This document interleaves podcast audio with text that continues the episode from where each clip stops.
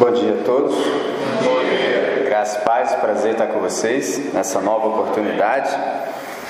Eu quero chamá-los e chamá-las então para esse nosso texto fantástico, João 15. Queiram vir comigo então a João, no capítulo 15. João, capítulo 15.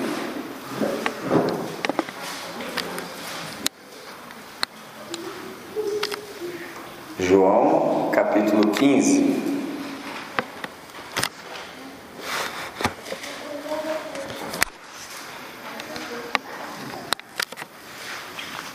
Em João capítulo 15, a partir do primeiro verso, diz assim: Eu sou a videira verdadeira, e meu pai é o agricultor. Todo ramo que estando em mim não der fruto, ele o corta, e todo que dá fruto, limpa, para que produza mais fruto ainda. Vós já estáis limpos pela palavra que vos tenho falado. Permanecei em mim e eu permanecerei em vós. Como não pode o ramo produzir fruto de si mesmo, se não permanecer na videira, assim nem vós o podeis dar, se não permanecerdes em mim. Eu sou a videira, vós os ramos. Quem permanece em mim e eu nele, esse dá muito fruto, porque sem mim nada podeis fazer. Se alguém não permanecer em mim, será lançado fora à semelhança do ramo e secará. E o apanham, lançam no fogo e o queimam.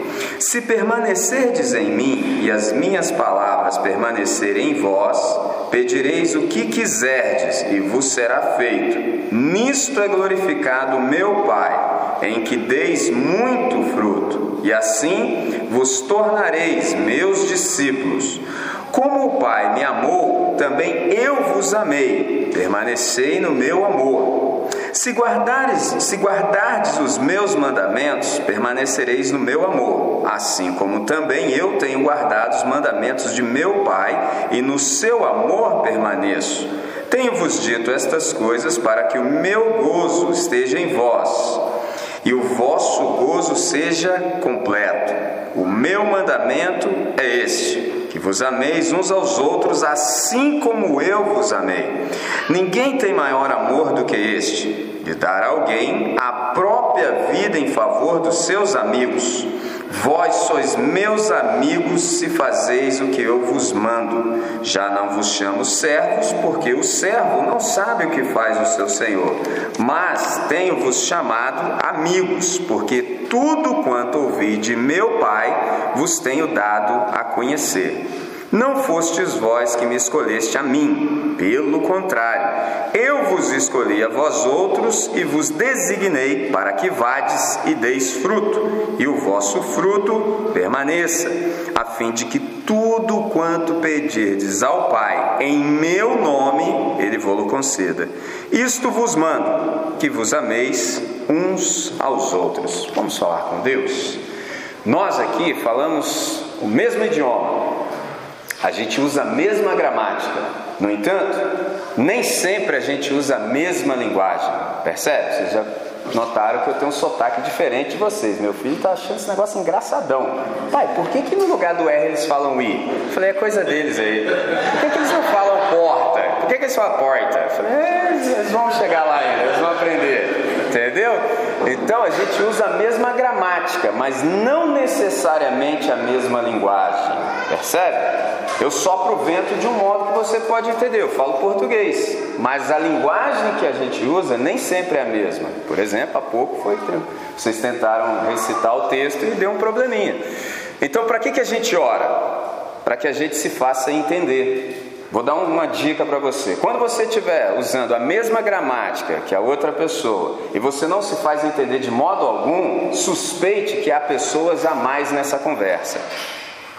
Captou? Você está conversando assim com seu parceiro, com sua parceira, em casa, aquela conversa natural. Você está falando A, a pessoa está entendendo Z. Tem gente a mais nessa conversa aí. Então você tem que invocar o Espírito Santo como tradutor e intérprete para que você se faça entender. Você já entendeu quem está nessa conversa, né? Pegou a ideia? Então é por isso que a gente ora. Porque a gente fala a mesma gramática, mas não necessariamente a mesma linguagem. Então, se o Espírito Santo não pegar tudo isso aqui, que eu vou tentar dizer e traduzir para você, ih, esquece. Então, vamos falar com Deus? Senhor nosso Deus, nosso Pai, nós te damos graças por esse tempo, por essa oportunidade, pela possibilidade de termos a tua palavra diante de nós e nós temos esperança de que o Espírito Santo continue a nos ministrar nessa manhã. Por isso, Deus, nós te invocamos, suplicando que tu nos abras o entendimento de tal modo que compreendamos todas as maravilhas da tua lei. Faz isso, Senhor, para o máximo louvor da sua glória, é a nossa oração em todo o tempo, no nome de Jesus. Amém, Senhor. Como eu disse para vocês no encontro anterior, esse é um texto fantástico, extraordinário. Dá para ficar conversando sobre ele por muitos e muitos dias, com várias ênfases. Então eu escolhi pelo menos três ênfases e hoje eu tenho a oportunidade de me concentrar em uma delas. Na noite anterior, nós conversamos e a ênfase que eu tentei trazer para nossa reflexão foi sobre a comunidade. E para isso eu tomei como paradigma a maneira como Jesus pensa. E eu demonstrei para vocês que quando nós somos alunos e alunas de Jesus de Nazaré, tudo mudou. Mudou a nossa cosmovisão, mudou a maneira como nós nos relacionamos com a criação, mudou a maneira como nós nos vemos a nós mesmos, mudou tudo. Agora é com outro paradigma, é com outro padrão, é a partir de Jesus de Nazaré que nós fazemos todas as coisas. E aí eu tentei demonstrar para vocês que quando nós estamos de fato em adoração, isso quer dizer que nós nos submetemos plenamente a Deus. Tudo quanto nós ouvimos de Deus, nós só temos uma palavra depois disso. Amém. Não se tem outra palavra nos lábios quando você diz que Deus é o Senhor, senão amém. Senão você tão somente estará usando Senhor como um pronome de tratamento. Isso aí a gente aprendeu com Pedro. O Pedro que teve aquela visão extraordinária de um lençol em que havia toda sorte de animais, quadrúpedes, e vem a voz do céu: mata e come. A resposta clássica do Pedro: de modo algum, Senhor. Oh, não pode, Pedro. Tem coisas que não cabem na mesma frase. Se você fala de modo algum, não pode ter Senhor na frase. Se você fala Senhor, não pode ter de modo algum. Então você decide o que você quer da sua vida. Então, quando você fala que Jesus é o Senhor, só tem uma palavra que pode haver nos seus lábios. Qual? É do teu jeito, Senhor, e não mais do meu. O senhor está certo, eu estou sempre errado. Ué, simples quanto parece, mas a gente aprende, né? A gente aprendeu com Pedro, de modo algum, Senhor. Ô oh, meu amigo, entra no concerto aí. Então, adoração de fato é você concordar com Deus, é você imitar a Deus. Mas, para imitar a Deus, você tem que ver Deus certo? Se você não vê Deus, você não vai imitar Deus. Mas quando você não sabe quem é Deus, Deus é abstrato. Igual eu aprendi na escola, não, Deus é abstrato. Falei, para quem? Entendeu? Deus é uma pessoa. Nós só percebemos Deus em Jesus de Nazaré. E aí eu sintetizei isso em uma frase. Em Jesus de Nazaré, nós vemos Deus como Ele é. Você já viu Deus? Como é que é Deus? Olha para Jesus de Nazaré, você já vai saber como é que é Deus. E como é que eu devo ser agora que sou aluno de Jesus de Nazaré? Olha para Jesus de Nazaré, porque em Jesus de Nazaré nós vemos Deus como Ele é e o ser humano como deve ser. Aí está aí meu paradigma. Então, a partir disso, nós vamos aprender ou reaprender a como ser gente. Esse é o ponto. Porque Deus não nos chamou nem mesmo para sermos cristãos. Aí você fala, ih, escangalhou tudo agora. Não, eu sei o que eu estou falando. Deus não chamou a gente para ser cristão, isso aí é um apelido. É bom, mas é um apelido ainda. Deus nos chamou para sermos discípulos de Jesus de Nazaré. Aí a coisa tem uma implicação muito maior. E você ser discípulo de Jesus de Nazaré, dizendo que você é um adorador dele, no final do processo, sabe o que vai acontecer comigo, com você? Você vai aprender a ser gente. Aí você já fala assim, André, desde quando eu não sou gente? Não, gente eu e você até somos. Agora, o problema é que a gente é gente da maneira errada. Esse é que é o problema, porque a gente já nasceu em pecado, então a gente está todo distorcido, todo corrompido. A única pessoa que eu conheço que é gente de verdade, da maneira certa, tem um nome: Jesus de Nazaré. Então é por isso que os nossos olhos estão fitos nele, para que a gente aprenda como é que ele procede. Só André, mas isso é tão simples assim, por que, que a gente vive mal? Porque a gente ainda não aprendeu a olhar da maneira certa para Jesus de Nazaré. Geralmente as pessoas só olham para Jesus de Nazaré como se fosse tão somente Deus. Você fica sem paradigma e sem referencial e sem parâmetro. Porque qualquer coisa que eu falar assim, mas Jesus, você fala, ah, André, mas Jesus não conta, Jesus é Deus. Aí você fica como? Você fica sem saber como proceder. Agora, quando você se lembra das duas naturezas de Cristo, que de fato ele é 100% Deus, no entanto, 100% ser humano, você está bonito, irmão. É só você pensar, rapaz, se Jesus é 100% gente, isso que eu estou passando, certamente ele também o passou com um detalhe: foi vitorioso. Se você entender isso aí, meu amigo, minha amiga, sua vida vai ganhar uma qualidade extraordinária. Você quer ver um, um exemplo? Já viu falar de tentação? Então, quando você entende que Jesus de Nazaré é 100% Deus, mas também é 100% gente, sequer você entra em tentação. Olha o que eu disse, eu falei entrar, não falei cair em tentação. Percebe? Por quê? Vamos voltar. Se Jesus de Nazaré é 100% gente, ele também foi tentado em todas as coisas que eu também serei. No entanto, sem pecar. Certo? Certo. Bom, se ele já foi tentado em tudo que eu vou ser e já venceu, para que, que eu vou entrar em tentação? Essa é a oração do Pai Nosso. Porque nas versões que nós usamos está escrito, não, está escrito assim: não nos deixes cair em tentação. Só que essa não é a melhor tradução. A melhor tradução é: não nos deixes entrar em tentação. Para que, que eu vou entrar se Jesus já foi submetido a toda sorte de tentação e já venceu? Eu não preciso sequer entrar. Eu já vejo, falando, é, tô fora, passo de largo. Mas a gente não sabe dessas coisas, aí tu se vê lá dentro do negócio. Ai meu Deus! Isso quando lembra de falar, ai meu Deus, né? Você nem sabe quem é Deus. Aí já foi. Percebe? Essa é a riqueza do Evangelho. Quanto mais essa simplicidade entrar em nós, oh, você vive que é uma maravilha, soltinho. Agora, quando você não sabe quem é Deus, aí tem que botar um cabrestinho, tem que botar um terrorzinho em você, porque senão você não fica dentro do quadradinho. Tá entendendo como é que é o negócio? Isso é coisa de religioso. Porque o cara não crê que o Espírito Santo vai fazer o que deve em você. Aí tem que botar o cabrestinho, tem que botar um filminho de terror, um poltergeist. Entendeu como é que é o negócio? Senão não flui. Senão você fica como? Quando você entende quem de fato é Jesus de Nazaré, é uma beleza. Aí todos os dias você checa a imagem, percebe se está parecido ou não. Se você fala, é, eu estou aquém, pede perdão para Deus, fala, Deus, faz o que deve em mim. Cada vez que você faz isso, o Espírito Santo vai te transformando mais e mais e mais, na, conforme a imagem que está aqui, que é a imagem de Jesus de Nazaré. Então foi isso que a gente conversou ontem, para que no final desse processo o caráter de Deus fosse percebido em nós. Então hoje, a ênfase que eu quero trazer nessa manhã é sobre relacionamento, tá certo? E quando nós olhamos para esse texto, logo a partir do verso 1, eu sou a videira verdadeira e meu pai é o agricultor. A gente percebe que essa videira existe para produzir fruto. A gente já entendeu que esse fruto aqui, na verdade, é conforme a essência da árvore. É uma coisa óbvia, mas eu não sei por que, que a gente se esquece disso com muita, com muita facilidade.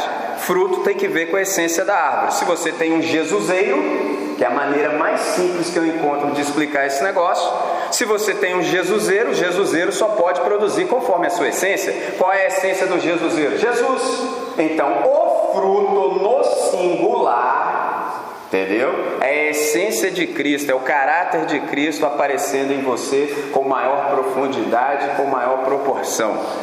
Isso é o fruto de fato. E esse fruto, ele existe, na verdade, para alegrar o coração da Trindade. Deus é um Deus feliz. E esse fruto existe exatamente para trazer ainda mais alegria para o coração de Deus. Eu não sei se sabem, mas a razão da criação é para o louvor da glória de Deus, é para que Deus se sinta cada dia mais realizado em termos criados. Esse é o ponto. Se você olha, por exemplo, para Gênesis no capítulo 1, você vai perceber que a terra era sem forma e vazia, era uma bagunça, era um caos. Essa é a linguagem poética que o escritor teve para definir o caos, para descrevê-lo. Aí o que, que acontece? Deus começa a dar forma àquela é, bagunça, aquele caos. Ele vai dando forma. Depois que Deus deu forma, ele começa a dar conteúdo. Primeiro ele arruma bagunça. A primeira coisa que ele faz, haja luz. Quando você tem um problemão, pede luz. Aí você vê o problema que tem. Aí ele lança a voz dele para dentro da bagunça. Aí a bagunça começa a ganhar forma. Aí ele dá forma, depois ele dá conteúdo. E no último momento, o que, que ele coloca? A imagem dele. Percebe? A imagem dele. Tem muitas pessoas que fazem uma imagem para que tenha um Deus. Olha como é que Deus é extraordinário. Deus fez a mim e a você para que ele tivesse uma imagem. Já parou para pensar que coisa linda? No entanto, você sabe que a gente fez uma grande burrada. O que, que a gente fez? Nós saímos do nosso estado original de adoração e entramos no estado de rebelião. Ao invés de nós permanecermos em Deus, a gente resolveu virar as costas para Deus e seguir o diabo. Isso deu um problemaço. Por quê? Se Deus nos fez para o máximo da sua alegria, para o máximo louvor da sua glória, e a gente virou as costas para Deus, a pergunta natural é: e quem é que está adorando e louvando a Deus no universo agora? Ninguém. Ninguém. Percebe? Então, às vezes, eu ouço as pessoas dizendo assim: Jesus morreu na cruz para nos salvar. Sim, mas não foi pela primeira razão, não. Essa é uma razão secundária. Jesus não morreu na cruz para nos salvar? Sim. Mas por que ele precisava nos salvar? Porque o Pai não estava sendo adorado. Então ele foi na cruz, foi à cruz para que o culto a Deus fosse restabelecido e então ele começou a salvar os adoradores. Viu que lindo? Por isso é que exatamente hoje e agora Deus pode te tirar do seu estado de rebelião e te passar para o estado de adoração. Pode ser a qualquer momento. Por isso que eu e você não somos do time que julgamos ninguém. Esse camarada aí, isso não tem jeito não. Aí os evangélicos gospel inventaram até uma gíria. Isso aí, isso é só Jesus. E quem falou que não é? Os caras falam esse negócio, eu fico assim, é uma criatividade para o mal. Isso aí, André, isso aí Eu falei, quem te falou que não era? Sem mim, nada podeis fazer. É tão simples quanto andar para frente. Mas os caras gostam de inventar umas bobagens. Entendeu? Só que tem um detalhe, pessoal, que às vezes a gente não percebe. Tudo isso que eu conversei com vocês, lógico que Deus já sabia. Porque Deus é onisciente, Ele sabe tudo que é para se saber. Tem gente que pensa assim, André, mas esse negócio de Gênesis aí, quando aconteceu a queda assim, pô, mas como é que foi, cara? Pô, mas aí como é que Deus fez? Aí, aí, parece que é assim. Aí Deus fala assim, ai Jesus, vamos armar um negócio aqui, o capeta passou a perna na gente, o que, que nós vamos fazer agora? Cadê o plano B? Aciona, aciona, aciona. Falei, é, sai fora, rapaz. É, nós estamos falando é de Deus, irmão. Deus sabe tudo que há para se saber. Então, antes que ele dissesse assim, haja luz, ele disse, haja cruz. Percebe? Porque se Deus não tivesse dito haja cruz antes de dizer haja luz, não haveria possibilidade de se criar nada. E a gente já vai entender por quê. Vamos pedir ajuda para o nosso irmão Pedro? 1 de Pedro, no capítulo 1, no verso 18. Olha só que lindo. Olha o que, que aconteceu antes de Gênesis 1:1. Olha só, 1 de Pedro, capítulo 1, a partir do verso 18, diz assim: Sabendo sabendo que não foi mediante coisas corruptíveis como ouro, prata, que fostes resgatados do vosso fútil procedimento que vossos pais vos legaram, mas pelo precioso sangue, como de cordeiro, sem defeito e sem mácula, o sangue de Cristo, conhecido com efeito antes da fundação do mundo, porém manifestado no fim dos tempos por amor de vós, que por meio deles, dele, tendes fé em Deus, o qual ressuscitou dentre os mortos e lhe deu glória, de sorte que a vossa fé e esperança estejam em Deus. Conhecido com efeito antes da fundação do mundo. Então, Use a imaginação que Deus lhe concedeu, vamos lançar a mão de uma licença poética e imagine uma conversa na Trindade. Porque não sei se sabem, mas Deus é uma família. Deus é uma comunidade. É o Pai, o Filho e o Espírito Santo. Deus é uma família. Quando ele criou algo à sua imagem e semelhança, só poderia criar outra família, outra comunidade. Guarda isso aí. Então imagina uma conversa nessa família Deus. Imagina que o pai diz assim: vamos criar, certo? Primeira pessoa da Trindade, pai, diz: vamos criar. Terceira pessoa da Trindade, Espírito Santo diz: eles vão cair, eles vão virar as costas para nós, eles vão entrar em rebelião, eles vão nos deixar. E quando eles fizerem isso, como nós somos o ambiente deles de existência, eles vão ter que ser banidos. É muito mais do que morrer, é deixar de existir. E que problemão que Deus tem agora, né? E agora? Aí a segunda pessoa da Trindade que ouvia tudo diz assim: Deixa comigo, eu paro. Para que Deus pudesse nos criar e nos manter depois que nós fizemos a besteira que fizemos, o Deus Filho teve que deixar a sua glória antes da fundação do mundo, entrar num estado de sacrifício para que Deus, que é santo, tivesse possibilidade de criar e nos manter a partir do momento que nós resolvemos virar as costas. Só assim, por que, que teve que ser assim, André? Não tinha outro jeito? Não tinha. Porque Deus é santo. A pergunta que eu faço para vocês é: como é que um Deus santo vai carregar pecadores? Como é que faz isso?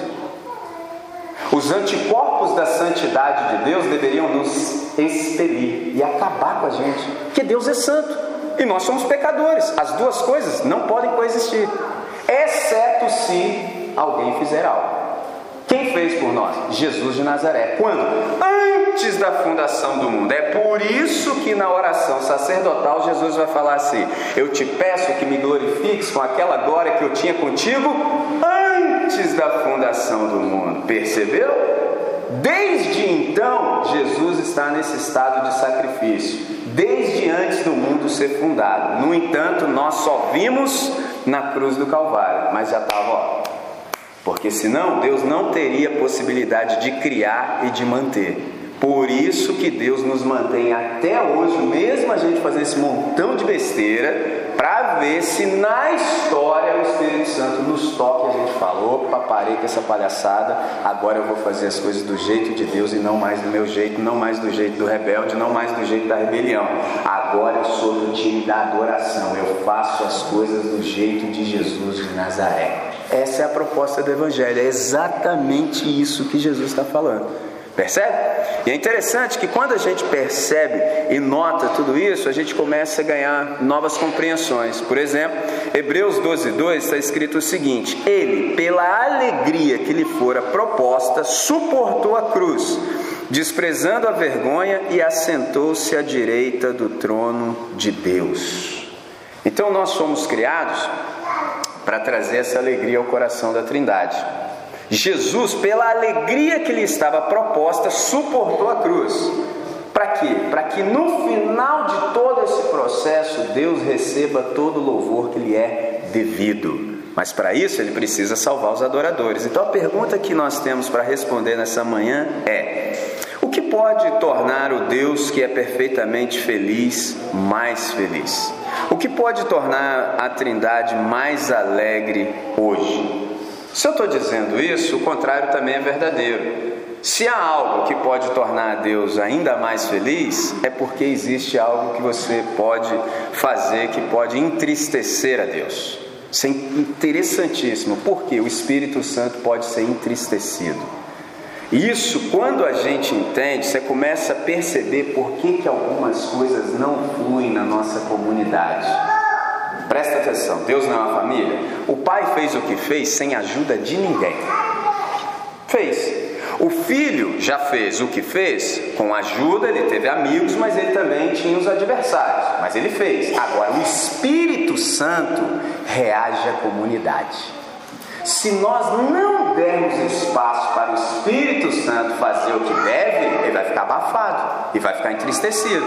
E aí a gente só vai ter evento. E o problema de evento é que evento é vento, passa.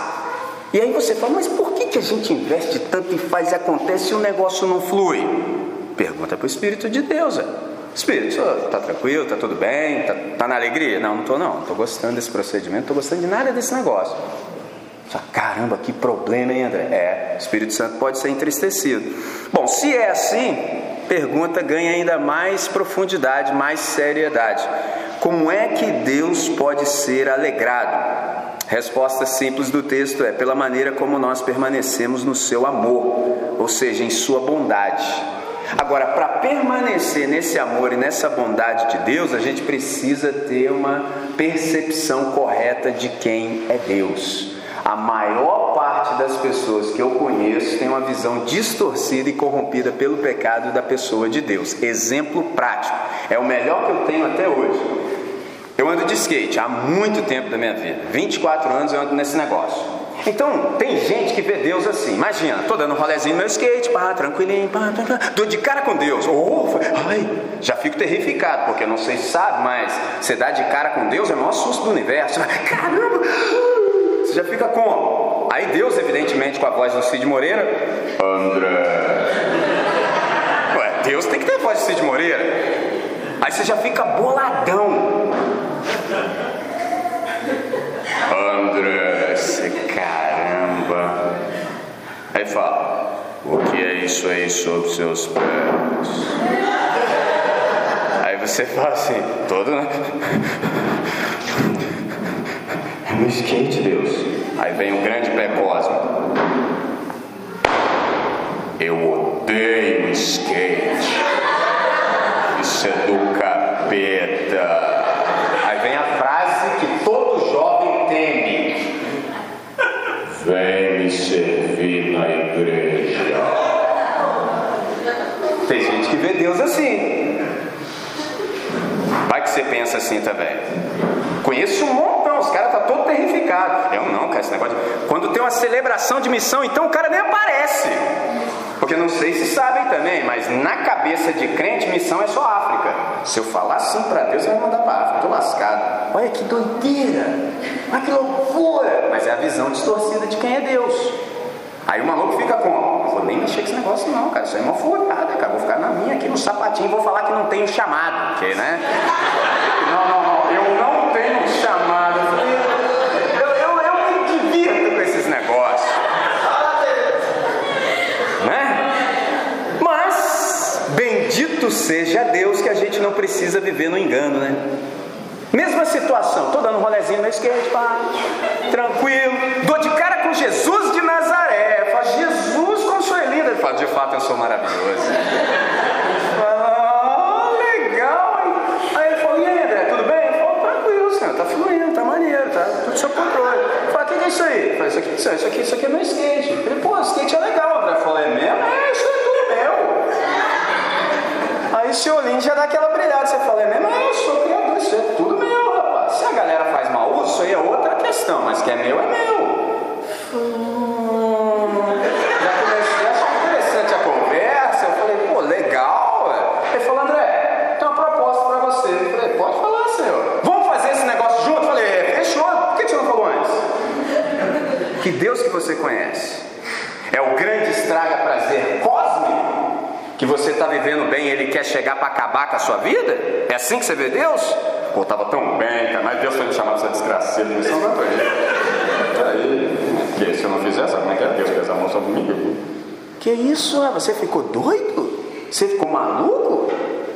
Pelo contrário, eu e você éramos suicidas. O nosso negócio é arrumar caminhos de morte todo dia da nossa vida. A gente só pensa isso, a gente só pensa o que não presta. Aí aparece Jesus de Nazaré, querendo interceptar o meu e o seu caminho para nos fazer bem. A gente fala que ele é um grande estraga prazer. Olha que loucura! E você quer ver como é que os crentes inventaram uma nomenclatura para isso? Deus está me incomodando.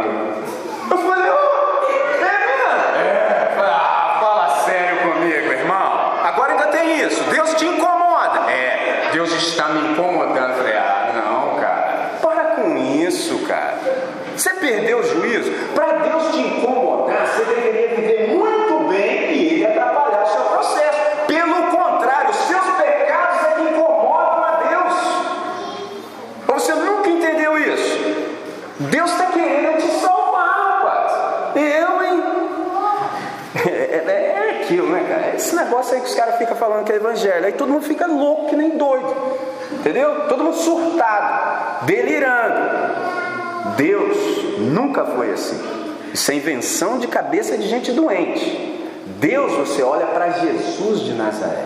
André, vamos fazer esse negócio junto? Falei, oh, agora Jesus, bota o meu nome aí, não me tira desse negócio é nunca mais. Ou só estava dando cabeçada.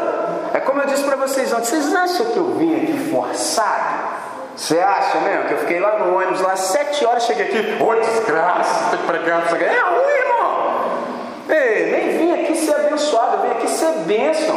Percebe? Porque eu já tenho tudo que eu preciso, não necessito de mais nada, está sobrando. Eu falei, Deus, eu não dou conta de tudo isso. Como é que eu faço? Eu vou levar você para falar para o povo. Ele falou, pode me levar agora. É simples. André, mas Deus não pesou a mão sobre você, não? Eu vou, vou te dar a interpretação que eu tenho para isso. Sim, Deus pesou a mão sobre mim, por isso que eu estou aqui. Sabe como é que Deus pesou a mão sobre mim? Ele me amou tanto, mas tanto, de tal maneira que eu não tive outra resposta para ele senão falar: Deus, eu me entrego. Eu estou aí soltinho, faz de mim o que o senhor quiser. É assim que ele pesa a mão sobre mim. Você acha que Deus fica assim? André, se você não for lá em São Paulo no congresso da videira, eu mato o Zaio. Gente fica nessa pegada aí. E se você pegar o ônibus para outro lugar, morre também. Eu falei, eu não, irmão. Eu sei que aqui é o melhor lugar para eu estar agora. Amanhã é outro dia, mas agora eu preciso estar aqui, que está uma maravilha. Estou soltinho, está fluindo. Mas é a percepção que você tem acerca de Deus. Se você vê Deus dessa maneira distorcida, principalmente quando você é adolescente e jovem, você está perdendo tempo.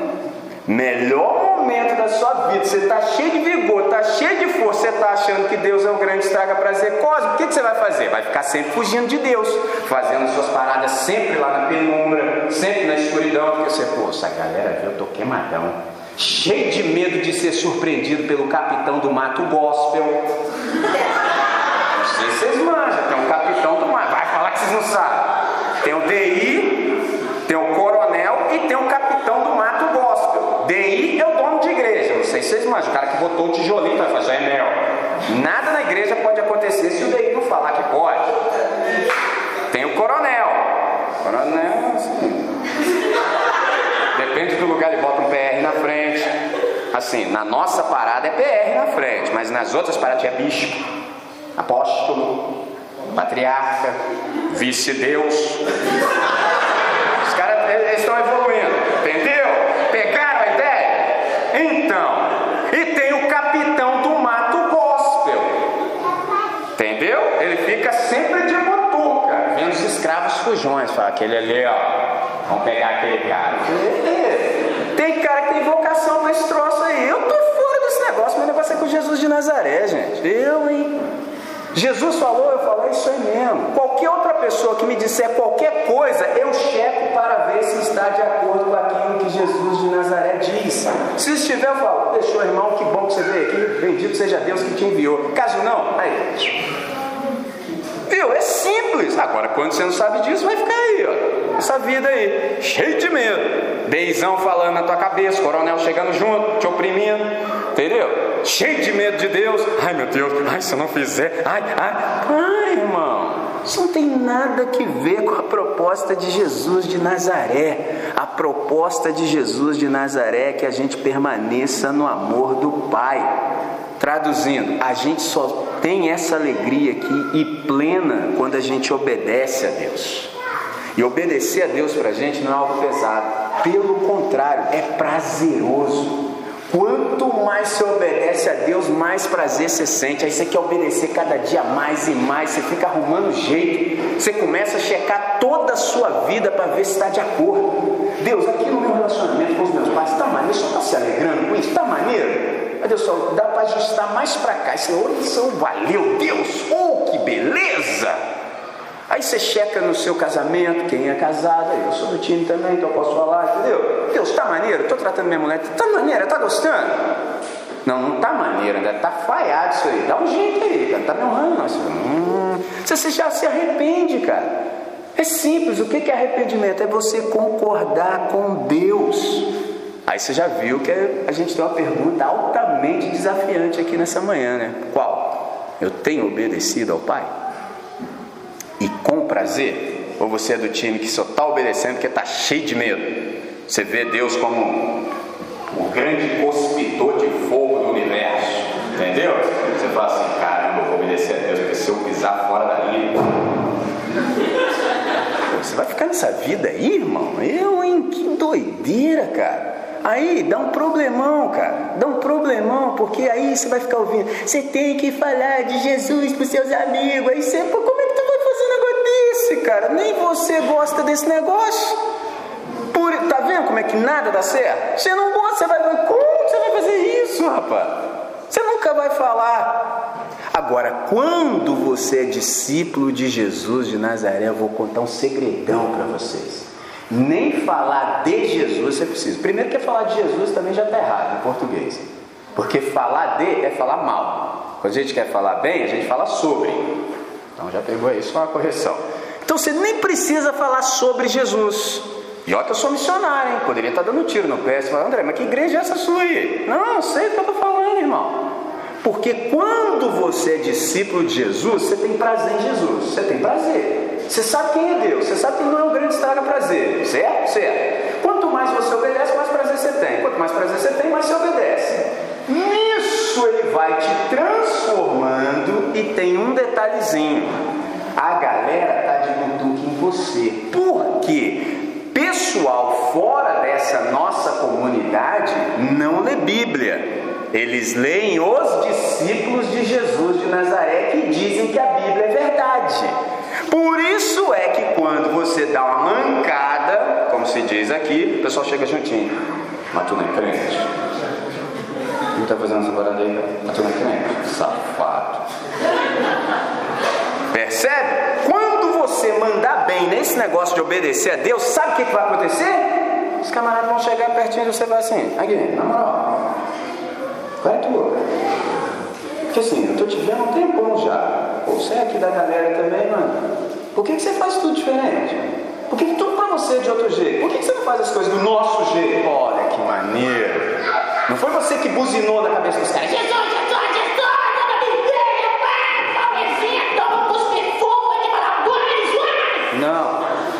Porque tem uma galera que acha que isso aí que é o maneiro, que é atraente. Atraente é a cruz de Jesus de Nazaré.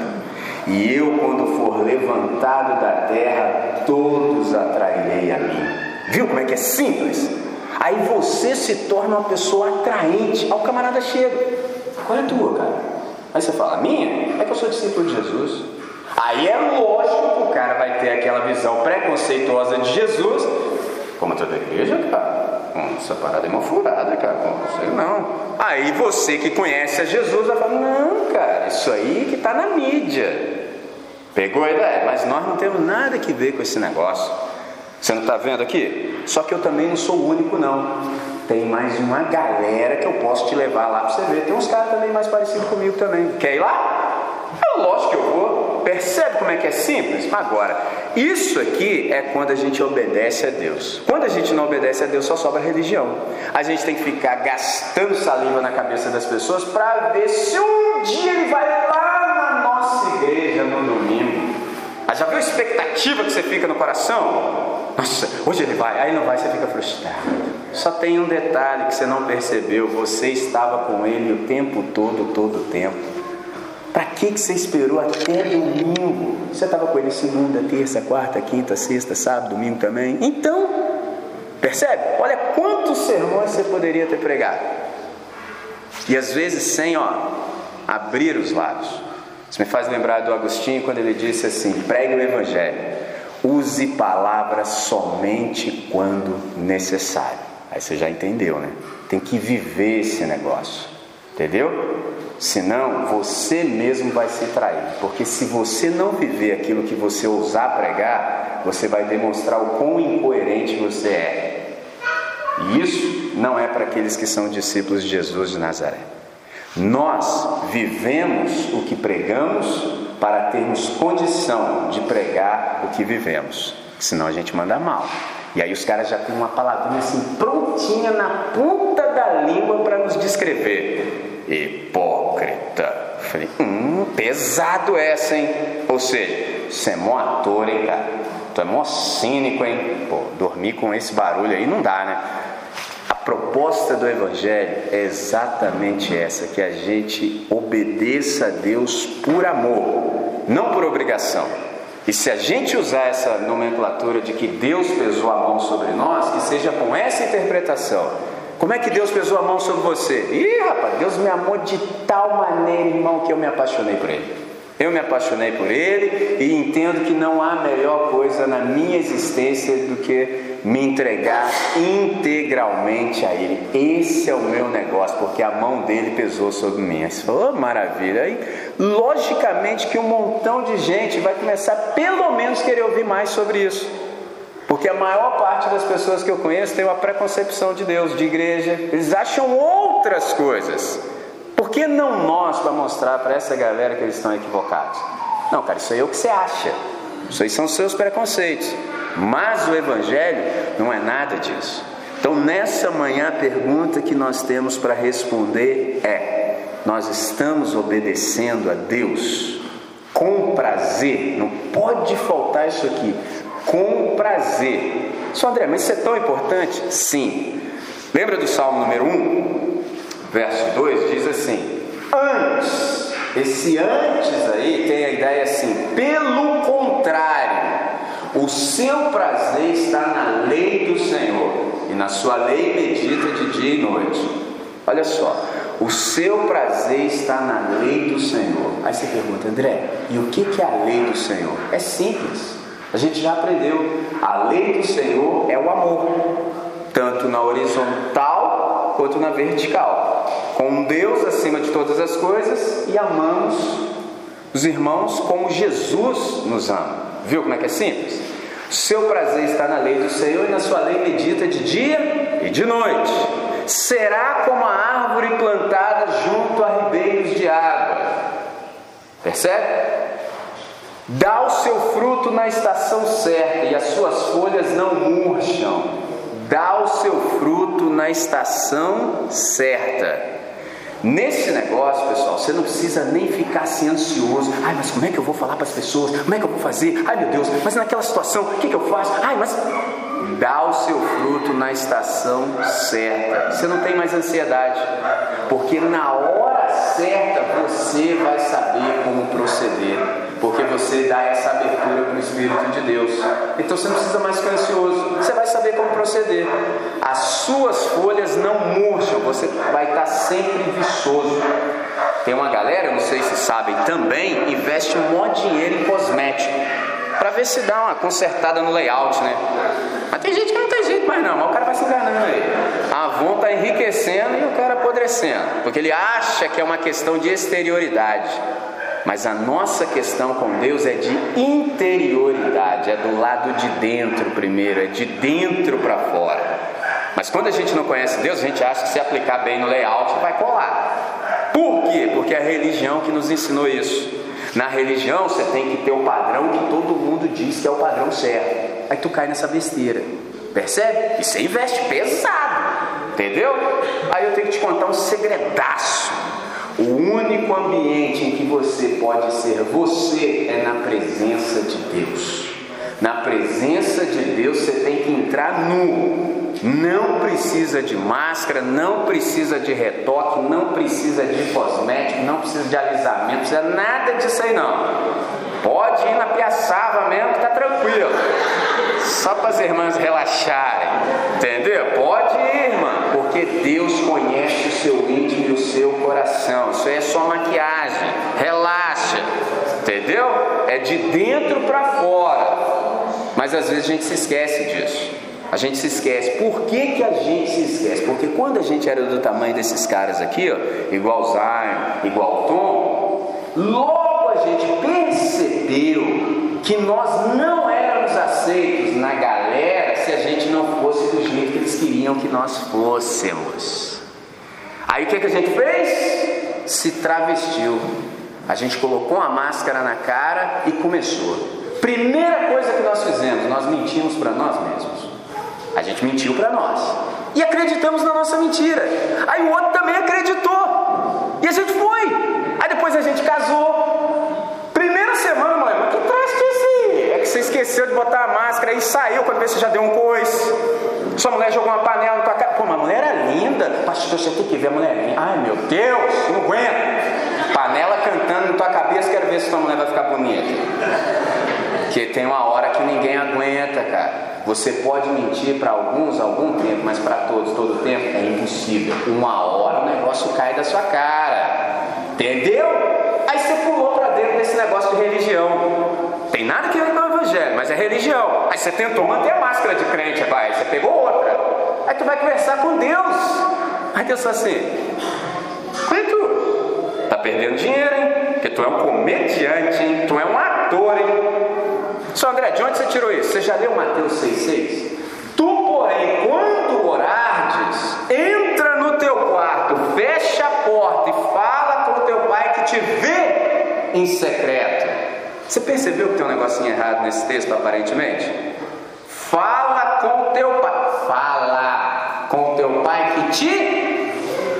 O certo, entre aspas, seria o que? Ouve. Pegou a ideia, irmão? Porque nós somos causeiros.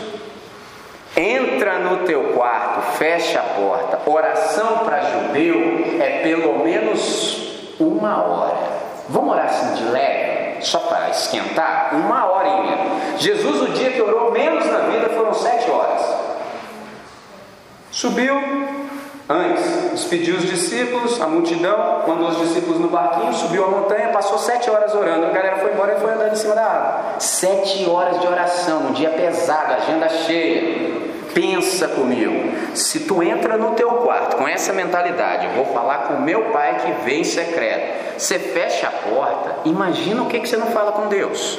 Deus, na moral, sou sabe, eu sou essa tranqueira aí mesmo, sou sabe. Se eu falar isso na igreja, os irmãos escandalizam, mas aqui, entre nós, só que eu não presto, né, Deus? Na boa, porque se eu prestasse, Jesus não precisava morrer na cruz por mim, mandava um anjo resolver, mas eu sou tranqueira, Deus.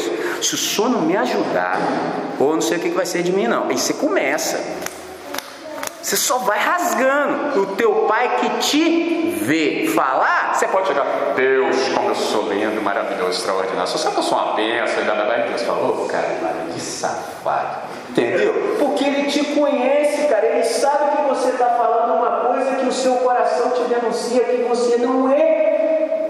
O que, que você faz? Fecha a porta e fala: Deus, eu sou isso aí mesmo. Se o teu espírito não me socorrer, eu não sei o que vai ser de mim. Mas Deus falou: oh, é tudo que eu queria.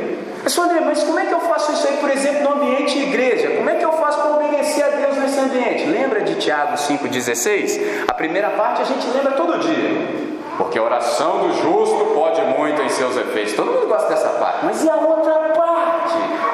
O que está escrito depois?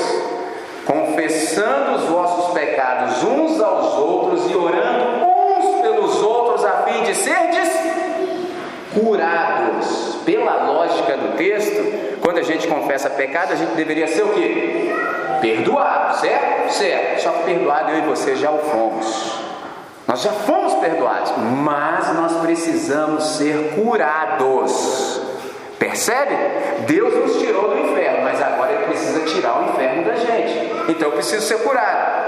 Aí você fala assim: como é que é isso na prática, André? É o seguinte: você é discípulo de Jesus de Nazaré, você está lutando para obedecer e tudo. No entanto, você se conhece e você fala, cara, ainda tem umas coisas em mim que não estão de acordo com Jesus de Nazaré. Eu preciso de ajuda. Aí você conta isso para Deus.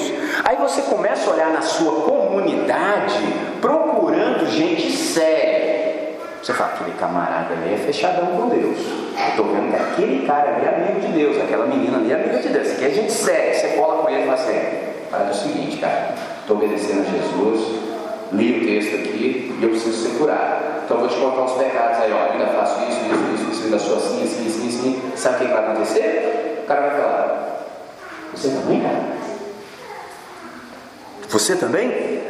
Porque a amizade, segundo C.S. Lewis, que é o escritor das Crônicas de Narnia, é quando você confessa seu pecado para alguém, ele fala assim: Ué, você também? Só que o meu e o seu problema é que a gente acha, quando acha que só a gente é que é ruim. Então você fica boladão de se expor na comunidade. Porque na comunidade, se tu se expor, os caras te matam. Fala, bem desconfiei que esse cara é um safado. Não, todo mundo. Só que a gente aprendeu na religião a ser cínico. Como é que é esse negócio? Você faz o mesmo pecado que todo mundo, só não deixa ninguém saber. Porque na religião eles só punem os pecados que descobrem. Então, enquanto ninguém souber que você está fazendo feio, enquanto você não bandeirar, você vai levando. Então é todo mundo cínico. Quando você tem ousadia de deixar que o espírito do evangelho entre em você, você para com esse negócio. Só meu irmão, eu vim aqui é para ser curado. Então, parada é o seguinte: é isso, isso e isso. O que, que vai acontecer? O cara vai te dizer a mesma coisa, cara, eu também. Então, ora vocês dois. Sabe o que, que acontece? Deus tem um espaço de ministração de graça, Ele vai curar vocês dois. Vocês dois saíram da hipocrisia, deixaram de ser cínicos e o Evangelho entrou. Viu que lindo? Aí sim, quem está de fora fala: Cara, eu conheci esses caras, esses caras eram tudo ruim. E como é que vocês ficaram assim? Aí você fala: Não, Jesus de Nazaré. Sabe o que, vai acontecer depois? O cara vai falar: Isso pode acontecer comigo também. Você fala, claro, é só você obedecer, é só você dar espaço. O Espírito Santo está aí, ó. A qualquer momento ele pode tocar em você, pode acontecer a mesma coisa. Por isso que a gente não te julga. Eu não sei o que vai acontecer daqui a dois segundos. Vai que o Espírito entra em ação e toca no seu coração e te converte e te leva a Jesus. Olha que lindo! Essa é a proposta do Evangelho de Jesus de Nazaré para nós nessa manhã. Eu ressalto essa palavra, nessa manhã. No dia que eu cheguei aqui na sexta noite, vocês estavam reunidos ali em torno de uma fogueira, e quando eu cheguei exatamente, quem falava dizia assim: Porque as misericórdias do Senhor se renovam a cada manhã. Eu falei: oh, Isso aí eu concordo, tá certinho, ué. Lembra aquele texto também que diz assim: As misericórdias do Senhor são a causa de não sermos consumidos? É exatamente isso. Lembra que ontem eu disse para vocês que Deus fez tarde e manhã e a lógica de Deus é invertida? Vocês se lembram disso? Presta atenção como é que é isso na prática da sua vida para que você viva bem. As misericórdias de Deus se renovam a cada manhã. Deus fez tarde e manhã, ou seja, de trás para frente. Deus já passou aqui hoje. Deus te deu um novo dia que se chama hoje. Para quê? Não para que você viva tudo de novo. Não há mais razão para nós que somos do Evangelho ficarmos repetindo pecados. Se Deus te deu uma nova manhã e as misericórdias dele se renovam a cada manhã, para que ele te deu um novo dia? Não para que você viva tudo de novo, mas para que você viva tudo de modo novo. Se você não deu conta ontem, você dá conta hoje. Você fala, Deus, ontem eu vacilei. Mas hoje não precisa ser mais assim. Eu tenho a possibilidade de me arrepender e fazer as coisas do teu jeito. E eu quero. Oh, que beleza! Quanto mais eu penso em quão simples e rico é o Evangelho, às vezes eu me dou conta, eu vivo mal é porque eu sou teimoso mesmo. Vou falar em uma frase e quero concluir. Depois que Jesus de Nazaré disse na cruz do Calvário: Está consumado, nenhum de nós tem uma boa razão para viver mal. Ninguém mais, ninguém. Percebe? Porque ele falou: Está consumado. Antes não era possível viver bem. Não dava. Tinha um montão de mandamento legalista: não faça, não faça, não faça. Não dava para dar conta daquilo. Mas agora nós somos aqueles que nos guiamos pela fé. Agora dá. Por que que dá? Vocês se lembram de Atos 1:8? Vocês serão minhas testemunhas quando vier sobre vós o Espírito Santo. Perceba, olha que interessante. Um dia eu fiquei pensando nesse texto e falei, Deus, espera aí. Para que, que eu preciso de poder do Espírito para ser testemunha de Jesus? Ó, testemunha, testemunha é um negócio fácil. André, como é que foi o congresso videiro? É, foi assim, foi essa, o pastor mandou mal, vacilou demais lá, tá. Mas no outro dia, ah, agora chegou. no outro dia foi mais. Entendeu? Foi desse jeito. Entendeu? Ninguém precisa de poder para contar uma história. Entendeu? Não precisa. Por que que nesse texto está dito que nós só seremos testemunhas de Jesus quando o Espírito Santo vier sobre nós? Porque essa vida que Deus nos propõe é simplesmente impossível de viver sem a ação do Espírito. É impossível. Você pode até maquiar e fingir que é crente, Agora, discípulo de Jesus é ruim, hein? É só viver com você três dias. Ela fala, é, tu não me engana, não, hein? Entendeu? A maquiagem está em cima, você sabe o evangeliquez, o crentez, você sabe chupar o dente na hora certa. Mas quando a gente procurar o fruto, não tem. Não tem. Então só é possível se houver a intervenção do Espírito Santo. Aí flui. Ou flui que é uma beleza naturalmente. Então a pergunta dessa manhã para nós é: temos obedecido a Deus com prazer? Eu espero que a resposta seja amém. Se porventura a sua resposta é a quem? Graças a Deus, como a gente está falando do Evangelho, tem uma boa notícia para você. É possível reverter isso.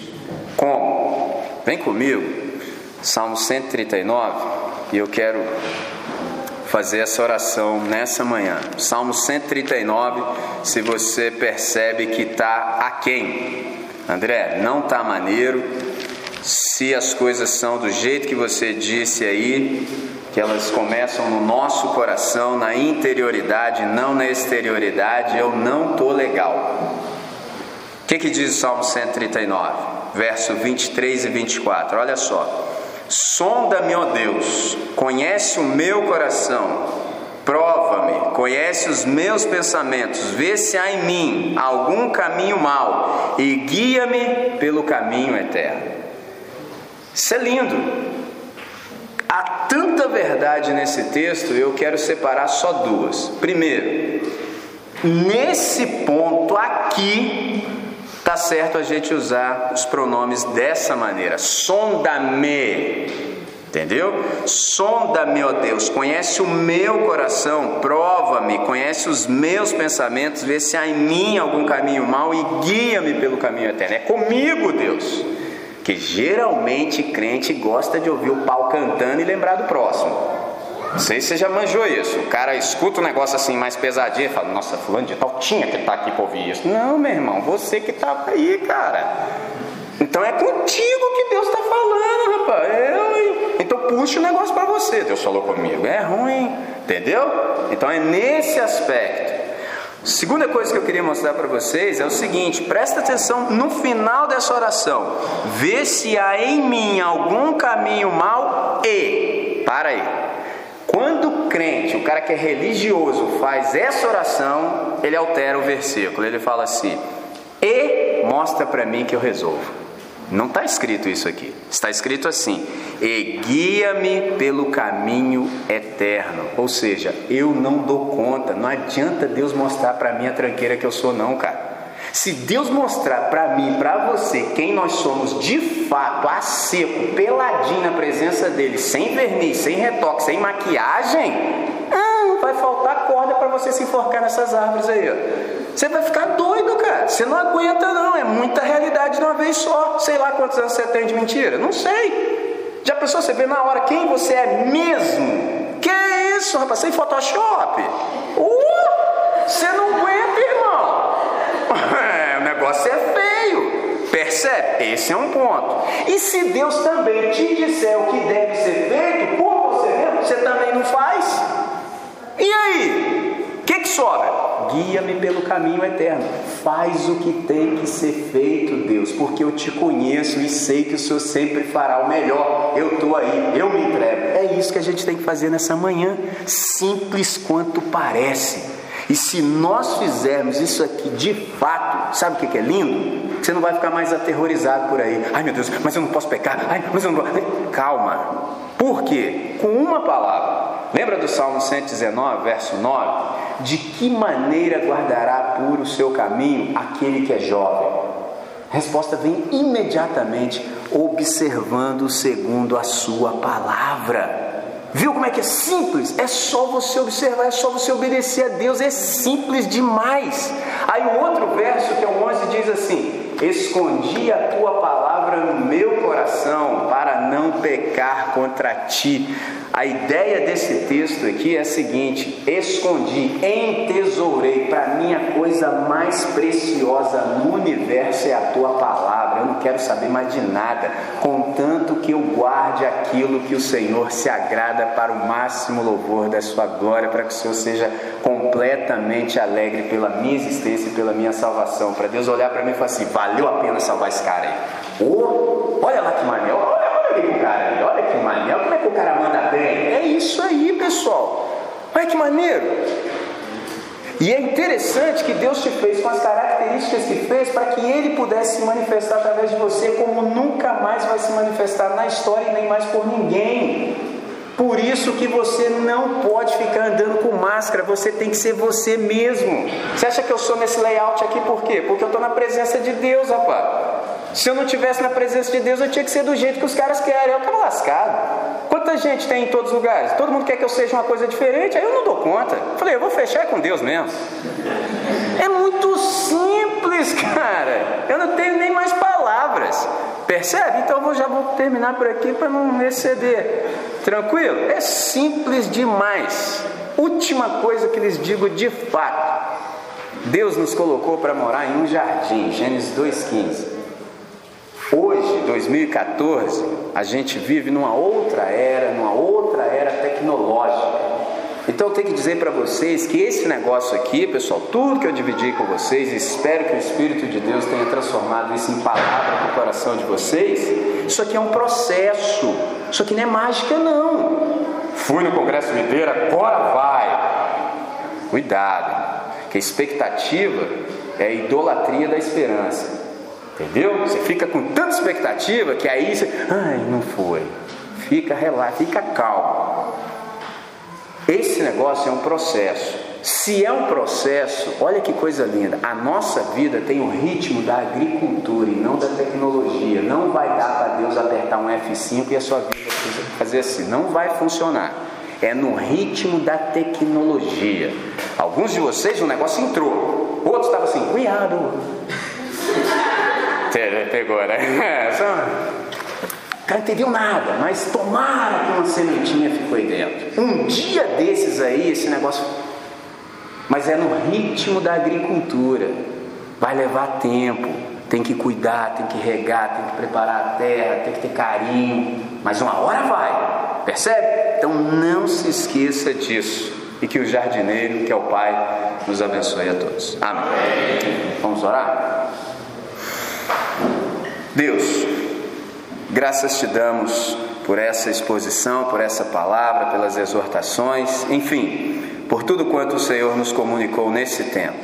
Esperamos, Deus, que o teu Espírito faça com que tudo isso concorra para o nosso bem de tal modo que ao final desse processo nós tenhamos o fruto que tanto te alegra, Senhor, que é a manifestação cada dia maior do caráter de Cristo em cada um de nós que somos seus discípulos. Isso pedimos para o máximo louvor da Sua glória. É a nossa oração em todo o tempo, o tempo todo, em nome de Jesus. Amém, Senhor. Amém.